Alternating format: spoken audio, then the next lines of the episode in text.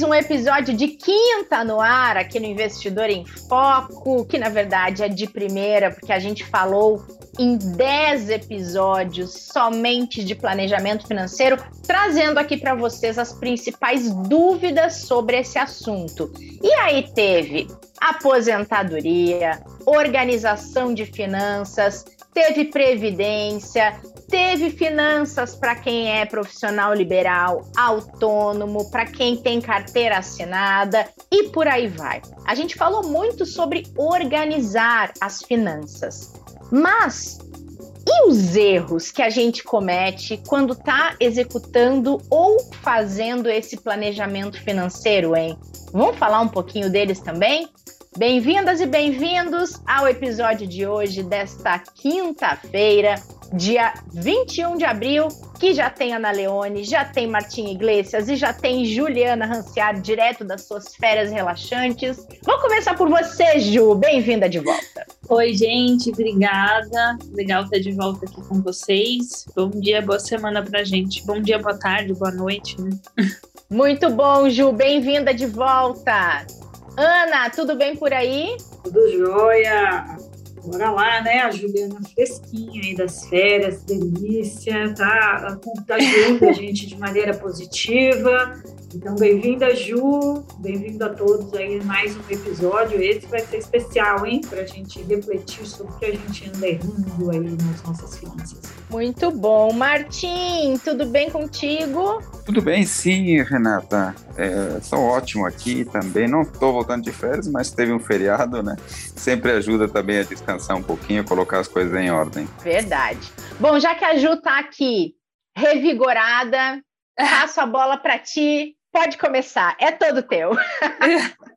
Não esperem muito, porque a gente volta de férias num ritmo diferente, tá, gente? Então. A gente não lembra da senha, né? Da, é. Do... A gente não lembra vamos, nada. Vamos com calma. Mas, bom, acho que aqui é, temos uma primeira pergunta para começar, e acho que é legal ouvir a opinião de todo mundo. Quais será que são os erros, os principais erros financeiros que as pessoas podem cometer, hein? Rê, começa você. Já que ela passou a bola para você, é. você devolve, é assim. Muito bom.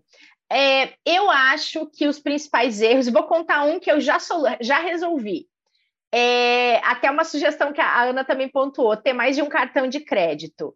Eu tinha mais de um cartão de crédito, entendi que só servia para bagunçar meu orçamento e me deixar ali naquela, naquele limite entre ter um orçamento organizado usando o cartão de crédito e me perder no meio dos cartões de crédito. Então, acho que esse é um erro. Vocês concordam, hein? Eu concordo, eu concordo. Eu costumo dizer o seguinte: a gente tem, se a gente tem uma fonte de renda, é melhor ter uma fonte de gasto, né? Apesar do cartão ser um instrumento que ele poderia ser um instrumento que ajuda no controle, ele traz essa facilidade de compra. Então, as pessoas acabam é, se seduzindo por isso. E eu, eu vi um levantamento que, em média, as pessoas no Brasil têm 1,7 cartões de crédito, então quase dois cartões de crédito cada é, pessoa, segundo essa pesquisa. E é bastante, porque em geral tem aquele argumento de, ah, vou ter um cartão para ter a melhor data de pagamento. E no fim, a melhor data de pagamento é aquele que você tem dinheiro para pagar, não necessariamente a conveniência do crédito que está sendo dado. Então, esse é um, é um, é um dos erros, ou, ou, se não é erro, é uma atenção. Se a pessoa quer ter mais que um cartão de crédito, ela tem que saber, então, que o, que é o alerta dela aí tem que estar dobrado, a atenção dela dobrada para ela não se perder nas finanças.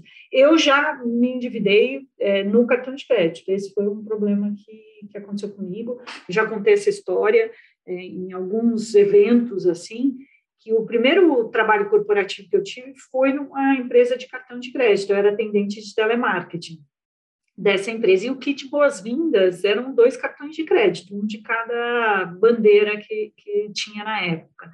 E eu tinha 19 anos de idade. Então, para mim, aquilo foi difícil entender que aquilo não era meu dinheiro, aquilo só era uma antecipação de algo que eu teria que pagar depois.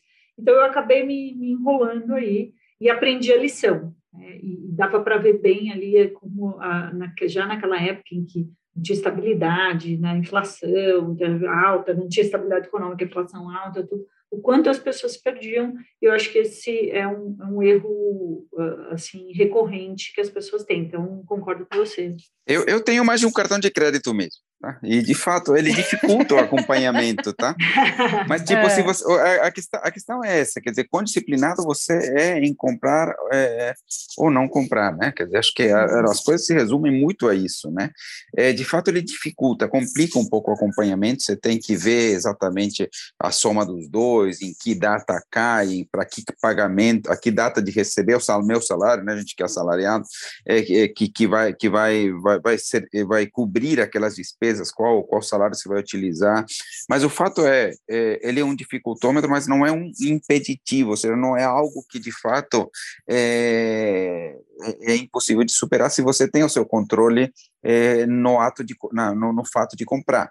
Né? Agora o que, o que eu entendo que o problema que acontece é que a pessoa fica esperando o cartão virar e aí na virada uhum. do cartão faz um monte de compra, né? Porque a data é ótima para comprar, vai pagar muito lá na frente, é, agora, hoje em dia, sei lá, em diversos é, aplicativos, né, você tem a, a, a, questão de que você compra em um clique, né, nem precisa colocar mais o cartão de crédito, então é super Nossa, simples. Isso é um perigo. E é um perigo, né? Então, o ponto é, é ter mais de um cartão de crédito, crédito dificulta nesse sentido. Você precisa ser mais organizado do que aquele que tem um cartão de crédito, né? De fato. Mas, ó, posso até trazer um contraponto? Eu tenho dois cartões também, mas como é que são? Esses cartões, é, que é um jeito de organização que para a gente funciona muito. É um cartão meu, que é o único que eu tenho para as minhas despesas, minhas compras, as minhas assinaturas. Então, são aquelas minhas despesas pessoais, vamos chamar assim. E eu tenho um que é adicional do meu marido, e que a gente ali concentra as contas em comum. E ele tem o cartão dele individual também para os gastos pessoais. Então, é, isso funciona muito. Nós temos, eu tenho dois, ele tem dois, sendo que um desses dois é um comum em que todas as despesas que a gente compartilha estão ali. Então, as despesas com os nossos filhos, as compras de supermercado, então, as coisas que a gente divide as contas. Isso é um jeito super simples de organizar, mas ele é menos pela conveniência de ter mais uma linha de crédito, mas, como você pontuou, Martim, é uma fonte de organização aqui do nosso lado. É, mas tem duas fontinhas de gasto aí que precisa prestar atenção. Boa. Eu tenho dois também, mas o meu, na verdade, é só por ter uma bandeira de cada, assim, é, um de cada bandeira, na verdade, né? Então, eu acabo usando mais um deles, é, em razão até dos benefícios e tudo, por acumular pontos, mas o outro eu tenho porque, sei lá, vai que um dia precisa. É, hum. Eu acho que é bem isso que a minha, a, a, minha, a minha forma de pensar é bem semelhante com essa da Ju. Tem lugares, ou, é, sei é. lá, hoje é menos frequente que aceita uma bandeira e não aceita outra. Né? Então vale a pena ter, ter dois, né? Acho que é por aí. Mas olha que interessante, né? É. Assim, olhando assim os depoimentos, é, no fim, a gente trouxe isso aqui como sendo uma atenção ou, ou, um erro que as pessoas cometem de ter mais de um cartão de crédito, mas acho que a gente teve três exemplos aqui, é, quatro com o seu, é, com argumentos que são argumentos diferentes do ter mais uma fonte de gasto, ou sim da organização mesmo. No meu caso, a organização financeira, do outro, a diversidade de bandeiras, que é importante, é, a depender do lugar que você viaja e etc. Então, acho que a gente conseguiu mostrar aqui que isso pode é, não necessariamente é um erro, se a, a, motivação da gente ter mais de um, ela é diferente do que a gente de ter mais uma fonte de gastar, né? Boa, verdade. Tem que ser mais racional, né? Ju, qual é o seu erro financeiro? Olha, eu não diria que é o meu, mas é o que mais me incomoda quando eu vejo nas pessoas Hum. E acho que é mais uma questão comportamental, assim. Acho que eu já falei disso em alguns outros é, episódios aqui. É a questão da arrogância financeira. E eu, a gente trabalha em banco, a gente trabalha em área de investimentos. Martim está aqui há bastante tempo, sabe o que eu vou dizer. Eu acho que as pessoas, às vezes, acham que entendem mais do que realmente entendem e as pessoas acham que tem mais apetite do que realmente tem. E nesse caso, talvez não seja um desconhecimento da pessoa, mas sim uma arrogância de se colocar numa posição de pedestal, assim, tipo, eu sei muito, eu aguento muito. E nem sempre isso é verdade. E eu vejo muito disso acontecendo ao meu redor, assim. Boa, bom ponto. Eu acho até, né, que o, o Martins que pode concordar com isso também, que é, é, eu acho que essa é uma das características também que levam as pessoas a caírem nas fraudes financeiras, um excesso de confiança, de achar que está no controle da situação, que elas sabem o que elas estão fazendo e elas acabam não olhando os detalhes ou prestando atenção naquilo que pode impactar negativamente. Então, quando a gente traça o perfil de quem cai, por exemplo, em golpes financeiros, tem muito isso que você está trazendo. Essa coisa de, né, eu sei o que eu estou fazendo, não, é ótimo, olha aqui, está todo mundo fazendo, é, tenho certeza que vai dar certo. Então, acho que tem, né, alguns traços aí de comportamento que, que acho que corroboram isso que você está trazendo. É, acho que é uma, uma questão mesmo, como você citou, de excesso de confiança, algo de vaidade, né? Ou seja, né? Ou seja, no uhum. sentido de querer estar certo, né? Alguma coisa desse tipo, né? Que, que causa isso. Acho que eu concordo que isso, isso acontece com uma certa frequência. Eu vejo gente assim, sim, com frequência, Ju. E queria trazer só uma coisa que lembrei agora, que acho que tem a ver com nossa conversa, antes da gente falar dos erros que são mais comuns, né? Não só os nossos. É, eu faço sempre, sigo todas as dicas da Ana e do Martim ali na, na planilhazinha, no controle, no planejamento dos meus gastos, aquela coisa, me considero uma pessoa organizada nesse, nesse sentido. Só que assim, não fico revisando todos os meses se está tudo bem. Eis que outro dia fui eu revisar a minha planilha uhum. e quase caí para trás, porque uhum. ela estava, é, eu estava gastando mais do que eu tinha noção e tinha umas coisas penduradas ali que eu não sabia de onde estavam surgindo. Então, aqui, acho que também é uma dica legal na questão, quando a gente fala dos erros, não é brincadeira essa história de revisar os seus gastos. Aquela coisa que a gente sempre falou aqui de revisa se está gastando demais com tal item, se o, cartão está saindo do limite, se a despesa X está ultrapassando o que era para ser. É, porque a gente vai indo, vai indo, e quando percebe, a gente sim sai da linha. Aí agora estou eu aqui fazendo o cálculo de novo, vendo onde é que eu corto, onde é que eu reduzo, para que o meu planejamento volte para os trilhos, né? E é, essa é um, é um erro recorrente também, porque a gente, é, eu costumo dizer, né, o orçamento é igual unha, a gente sempre tem que cortar, sempre tem que olhar. E é chato demais, eu não gosto de fazer isso, sinceramente. falando para uma audiência aberta, acabando com a minha reputação, mas não gosto. acho uma coisa chatíssima ter que ficar revisando esse tipo de coisa. Existe aí uma questão também de comportamento que a gente não quer né, encarar, porque, enfim, a gente está encarando uma realidade que a gente mesmo fez mas não é legal, né? E, é. e, a gente perde o controle mesmo, e perde nas pequenas coisas, ou nas coisas que são muito recorrentes. A gente até fez um episódio sobre isso. Porque como está tá indo bem, ou seja, está pagando em dia, né, a conta de luz, a conta de água, é, o, o, plano de, de dados, as, as, suas assinaturas, só que aí que vão aparecendo, vão surgindo os excessos, né, aqueles limos ali que a gente sempre tem que ir lá e limpar. Mas você tem razão, a não atenção ao detalhe, não precisa olhar todo dia, toda semana, mas a gente precisa ter um ponto de checagem. Os cariocas gostam é. de dizer, né, um freio de arrumação. Então, sempre é bom dar uma olhadinha para ver o que está acontecendo. É um erro muito comum mesmo. E além do que a gente falou aqui, dos nossos próprios erros aqui no nosso podcast. Oh, nem falei o meu, queria, queria comentar o meu, queria comentar um erro ah, que eu cometi no passado. É que a gente acha que você não erra. Ah, é, gente, nem tá no me, meu radar uma coisa dessa. Eu me lembro que em um momento, faz bastante tempo, Aliás, na verdade, é, perto na época do, do, meu casamento, já faz, faz bastante tempo, eu lembro que na hora de, de, de, de, montar a casa e tudo, me lembro, eu parcelava tudo em muitas vezes, né?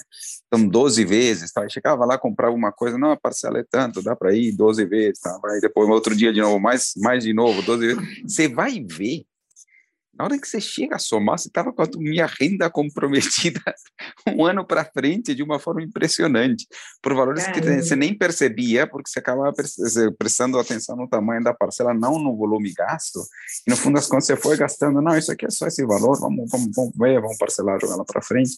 No fim das contas, quando você somava tudo, gerava um comprometimento de renda por um horizonte bastante longo de tempo, né? Então, acho que tem que ter bastante, bastante cuidado é, com isso, tá? Com, com, com ter muitas compras parceladas simultaneamente. Não, é, eu, sabe, eu acho que eu, eu gosto de uma analogia que é a seguinte, assim, grandes vazamentos, você vai lá e, e, resolve na hora.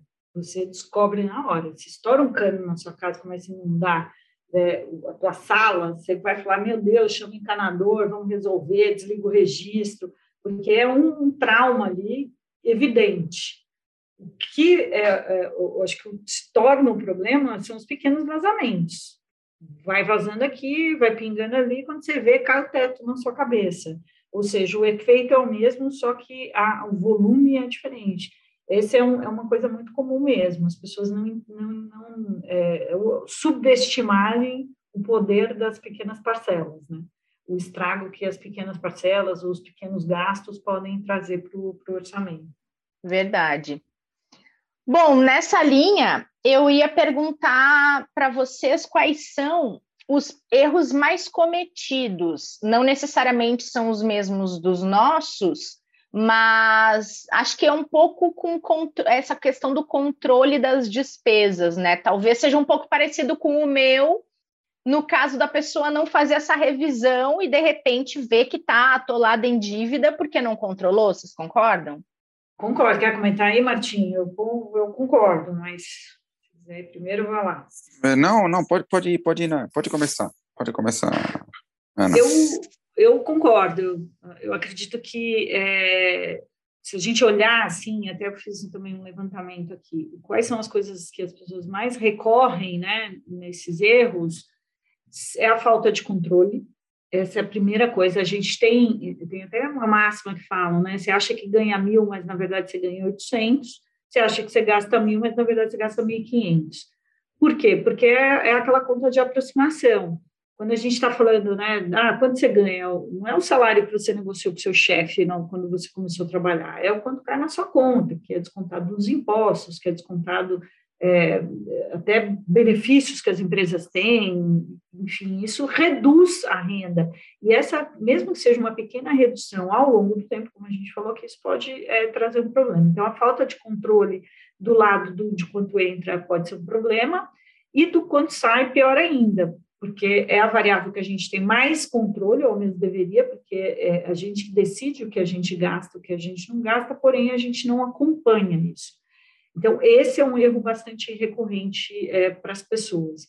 Um outro que eu gosto de citar também é, é a ordem, né? Se a gente puder colocar uh, os nossos, nosso orçamento em uma equação, ela deveria ser a, o quanto a gente recebe, né? O que a gente recebe, pagar as nossas despesas do dia a dia, a gente é, investir e gastar o que sobra. Só que essa é uma ordem que muita gente não segue as pessoas recebem, pagam as despesas do dia a dia, muita gente até termina aí, né, vive para pagar contas, então isso também é uma atenção importante que as pessoas têm é, que ter. É, elas gastam naquilo que elas querem e, se sobrar, elas investem. Essa ordem orçamentária é muito nociva, porque jamais sobra. É, o sobrar é o que a gente dá, o sobrar é o que a gente primeiro se sacia em tudo que a gente quer e o que sobrar a gente é, dispensa. É, e quando a gente está falando de finanças, isso é um problema. Acho que a maior parte, aí a gente vê as estatísticas de pessoas que não têm reserva de emergência, pouco ou muito pouco, é porque elas têm essa ordem no orçamento delas. Primeiro elas gastam o que elas querem e deixam só para investir aquilo que sobra e nunca sobra, porque isso nunca é prioridade. Então, a inversão dessa lógica ajuda muito, e isso só vai acontecer se a gente tiver controle, que é o que a gente está falando aqui. Né? E você, Martim, se a gente pensar em investimentos, você acha que tem erros mais comuns? Não ter uma reserva de emergência, por exemplo, é um erro? Não, sem dúvida, e é um erro muito importante. Primeiro porque a reserva de emergência é o início, né? né? ou seja, uma reserva que te permite passar por algum tipo de dificuldade é, sem um impacto financeiro grave. Então, é, a reserva de emergência também pode até ser considerada até muitas vezes uma reserva de oportunidade, né? Caso você tenha a oportunidade de comprar alguma coisa que você precisa de forma antecipada, muitas vezes isso te gera um, um benefício. Então, mas, mas, é, mas a, a, é muito comum a pessoa não ter nada de reserva. Eu, me, eu, sei que, por exemplo, durante toda a questão da pandemia, teve muita gente que sofreu muito a falta de uma reserva de emergência. Né? A gente teve muitos eh, postos de trabalho que desapareceram, pessoas que não tiveram como manter a sua renda, e quem tinha uma reserva de emergência viu de fato o valor e a importância que é ter essa, essa reserva de emergência. Inclusive, acho que em pesquisas que, se não me engano, até feita pela Ambima, a questão, a importância da reserva financeira ficou muito mais evidente para as pessoas durante a própria pandemia. Então, eu diria que esse é um, é um, é um, é um erro importante. Ele já se reflete na criação do hábito de guardar dinheiro, que é extremamente importante. Né? Criar a reserva de emergência exige, né, ou é o resultado da pessoa ter um superávit, ou seja, não gastar tudo aquilo que ganha. Então, já é importante pela criação do hábito. E a partir dessa criação da reserva de emergência, a pessoa começa a combater outros dois problemas que eu acho que são importantes, é que é não começar, e principalmente não começar a guardar pensando na aposentadoria. É, acho que na aposentadoria, é, a aposentadoria é um, é um, é um lugar para onde nós caminhamos em algum momento da nossa vida por vontade própria ou mesmo sem vontade própria, né, nós teremos dificuldade de manter a nossa renda vinda do trabalho e de alguma forma nós estamos que viver e não dá para não dá para viver apenas é, do INSS. O INSS é, provavelmente para a maioria absoluta das pessoas não será suficiente para cobrir as suas despesas, né? Então e aí a aposentadoria é uma coisa para qual é fácil se planejar se você tem horizontes de longo prazo porque você tem tempo para guardar dinheiro, porque os juros, né, os rendimentos te ajudam, e os rendimentos sobre os rendimentos, e os rendimentos sobre os rendimentos sobre os rendimentos, quando você tem o longo prazo, isso ajuda demais. Né? E as pessoas, de forma geral, então, não pensam no início e param para pensar quando já é tarde demais, quando se requer um esforço muito grande.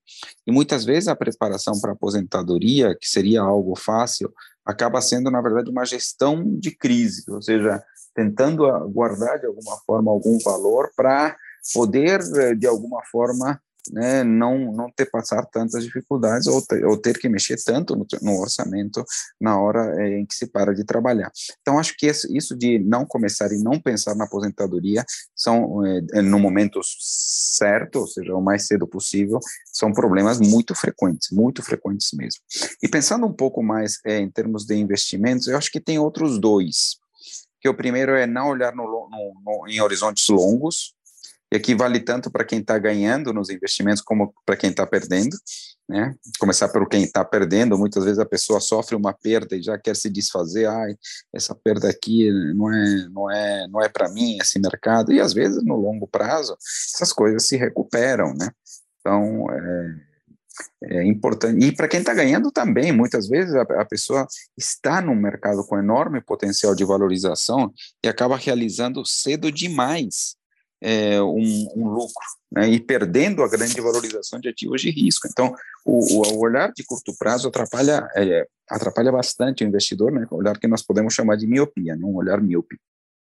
E, por outro lado, a diversificação né, que acho que é outro erro. Muitas pessoas não diversificam o suficiente, não entendem o conceito de diversificação como algo que ajuda demais, como algo que, que permite melhorar a relação de risco-retorno.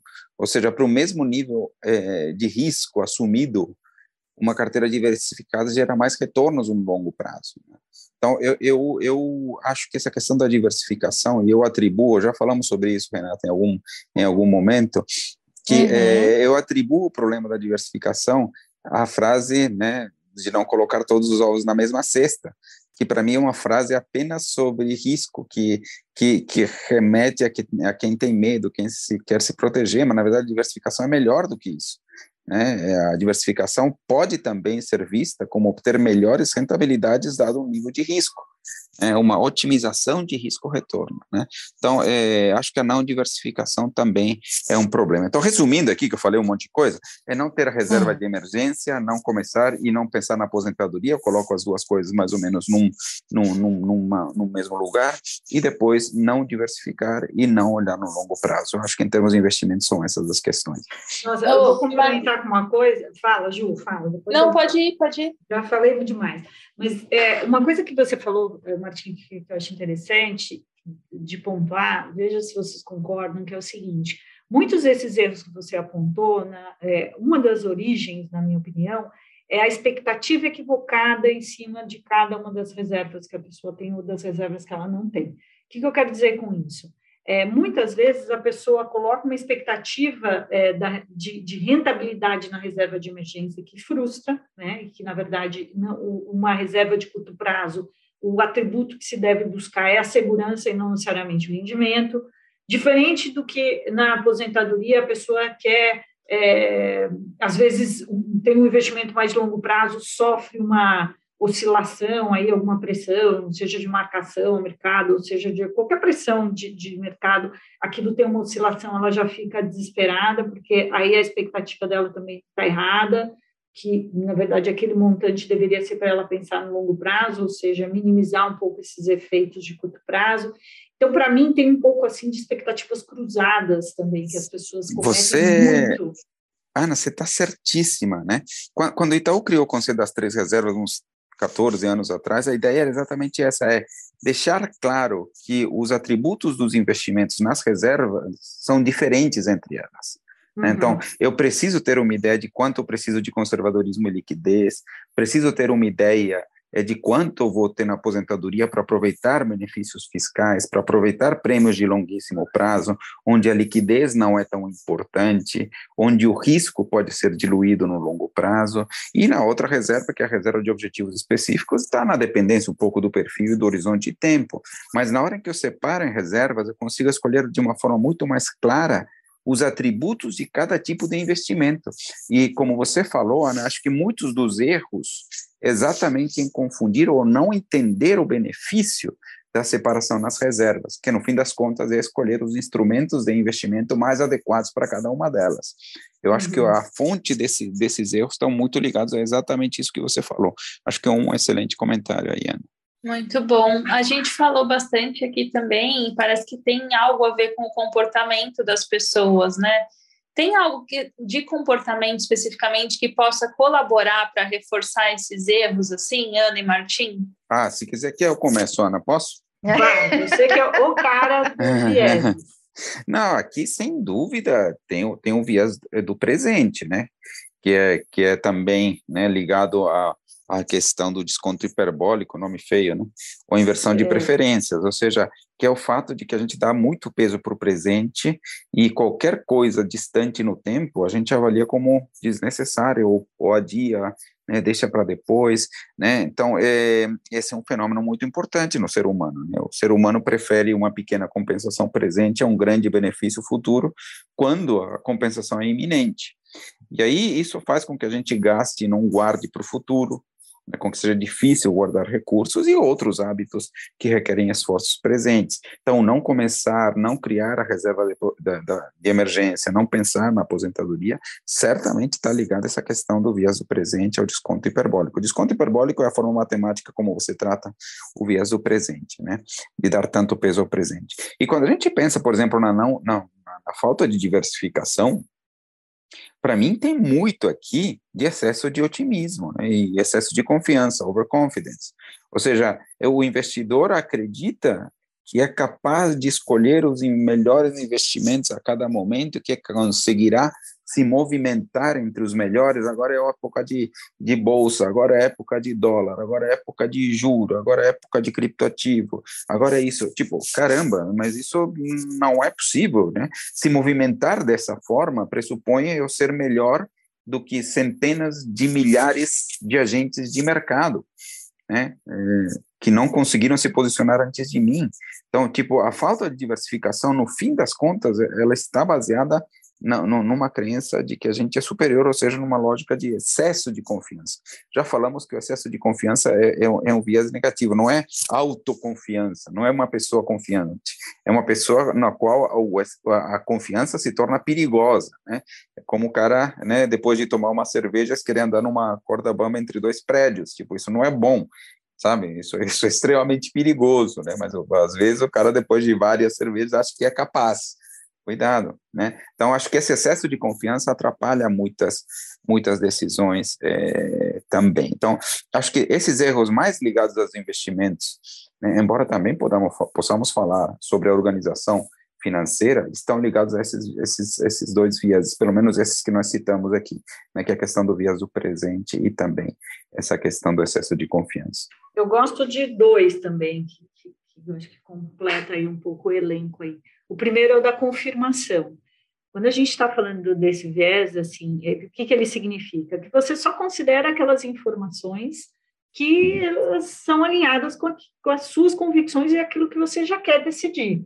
Aquela coisa, você quer comprar uma, uma, uma blusa nova e você está ali na dúvida, aí você pergunta para alguém, a pessoa fala, ah, não, bobagem, você já tem. Aí ela vai e pergunta para outra, pessoa, nossa, linda, ficou ótimo em você é, compra mesmo, você merece. Poxa, ela já tomou a decisão que ela queria comprar, então ela só precisava de uma confirmação para fazer aquilo acontecer. Esse viés, para mim, da confirmação, ele tem, é, obviamente que eu dei um exemplo, mas quando a gente está falando de decisões financeiras, ele, é, ele faz com que a gente ignore as informações que muitas vezes vão ir contra as nossas convicções, mas que são informações corretas. Então, é o caso que a gente falou aqui, vamos pegar a diversificação. Poxa, a diversificação é um, um meio de você potencializar os seus ganhos e diluir os seus riscos. Só que se você não acredita naquilo, se você quer é, é investir num ativo que alguém falou para você que aquilo faz sentido ali para suas crenças, o seu processo de decisão, você vai ignorar uma informação que é uma informação é, boa, que ajudaria uma melhor decisão, e vai só confirmar aquilo que você já imaginava e já queria. Então, para mim, esse é um viés que, que reforça muito alguns erros. E o outro clássico, que é o efeito adesão, que a gente conhece como efeito manada, que é a tendência da gente acompanhar a maioria, não importa o que a maioria esteja fazendo.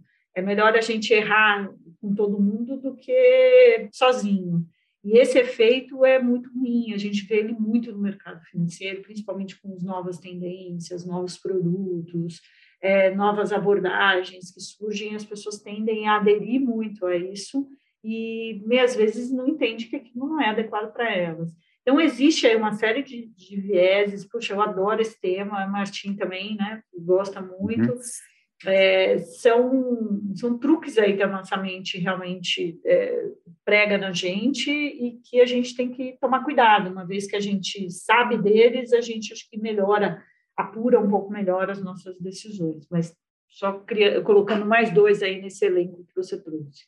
Muito bom, gente, muito bom. Lista completa, erros nossos, erros comuns, erros de investimento, comportamentos que induzem ao erro. Acho que a gente deu o serviço completo aqui para tentar é, alertar quem está fazendo seu planejamento, quem já faz, quem está revisando, tipo eu aqui, para que as pessoas cometam cada vez menos erros na hora de fazer, já que a gente dedicou 10 episódios a falar só de planejamento financeiro. E foi uma baita série, tem playlist no Spotify e no YouTube especificamente, só com esses episódios, para quem quiser indicar, quem quiser revisar, eles estão todos juntinhos ali, vocês podem consultar dentro do Investidor em Foco. Gente, obrigada, foi um prazer esse episódio com vocês. Prazer é Boa. todo meu. Boa. Até o Até próximo, a próxima. minha gente. Até a semana que vem, então, antes do próximo episódio de quinta, ainda tem a próxima terça-feira, mas na próxima quinta estaremos todos juntos de novo Obrigada a vocês que acompanharam mais esse episódio. Boa semana, bom feriado. Hoje é feriado, então aproveitem. A gente se fala na próxima semana. Até lá.